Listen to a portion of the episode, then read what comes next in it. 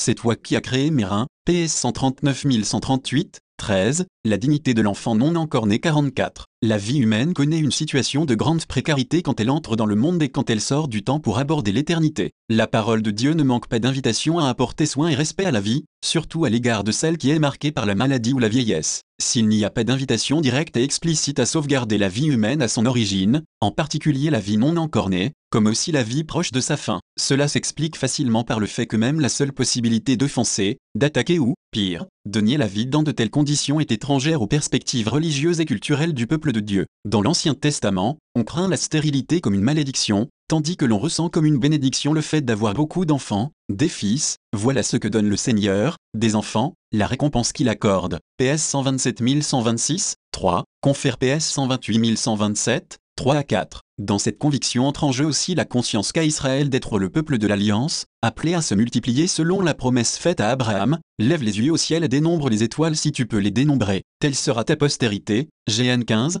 5. Mais ce qui compte surtout, c'est la certitude que la vie transmise par les parents a son origine en Dieu, comme l'attestent les nombreuses pages bibliques qui parlent avec respect et amour de la conception, de la formation de la vie dans le sein maternel, de la naissance et du lien étroit qu'il y a entre le moment initial de l'existence et l'action de Dieu créateur. Avant même de te former au ventre maternel, je t'ai connu, avant même que tu sois sorti du sein, je t'ai consacré, JR 1, 5, l'existence de tout individu, dès son origine, est dans le plan de Dieu. Job, du fond de sa souffrance, s'attarde à contempler l'œuvre de Dieu dans la manière miraculeuse dont son corps a été formé dans le sein de sa mère, il en retire un motif de confiance et il exprime la certitude d'un projet divin sur sa vie. Tes mains m'ont façonné, créé, puis, te ravisant, tu voudrais me détruire. Souviens-toi, tu m'as fait comme on pétrit l'argile et tu me renverras à la poussière. Ne m'as-tu pas coulé comme du lait fait cailler comme du laitage, vêtu de peau et de chair, tissé en os et en air? Puis tu m'as gratifié de la vie et tu veillais avec sollicitude sur mon souffle. JB 10, 8 à 12. Des accents d'émerveillement et d'adoration pour l'intervention de Dieu sur la vie en formation dans le sein maternel se font entendre également dans les psaumes 35. Comment imaginer qu'un seul instant de ce merveilleux processus de l'apparition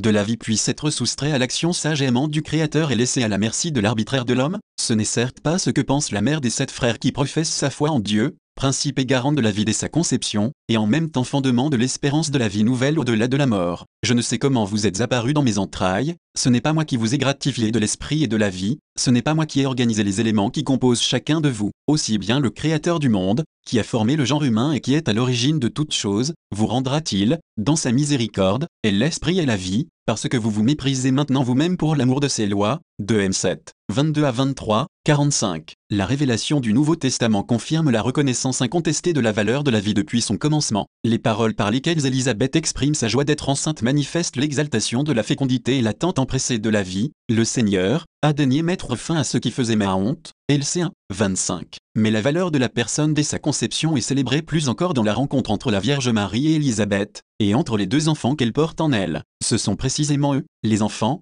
qui révèlent l'avènement de l'ère messianique, dans leur rencontre, la force rédemptrice de la présence du Fils de Dieu parmi les hommes commence à agir. Aussitôt, écrit saint Ambroise, se font sentir les bienfaits de l'arrivée de Marie et de la présence du Seigneur. Élisabeth fut la première à entendre la parole, mais Jean fut le premier à ressentir la grâce. La mère a entendu selon l'ordre de la nature, l'enfant a tressailli en raison du mystère, elle a constaté l'arrivée de Marie, lui, celle du Seigneur. La femme, l'arrivée de la femme, l'enfant, celle de l'enfant. Les deux femmes échangent des paroles de grâce, les deux enfants agissent au-dedans d'elle et commencent à réaliser le mystère de la miséricorde en y faisant progresser leur mère. Enfin, par un double miracle, les deux mères prophétisent sous l'inspiration de leurs enfants. L'enfant a exulté, la mère fut remplie de l'Esprit Saint. La mère n'a pas été remplie de l'Esprit Saint avant son fils, mais lorsque le fils fut rempli de l'Esprit Saint, il en combla aussi sa mère 36.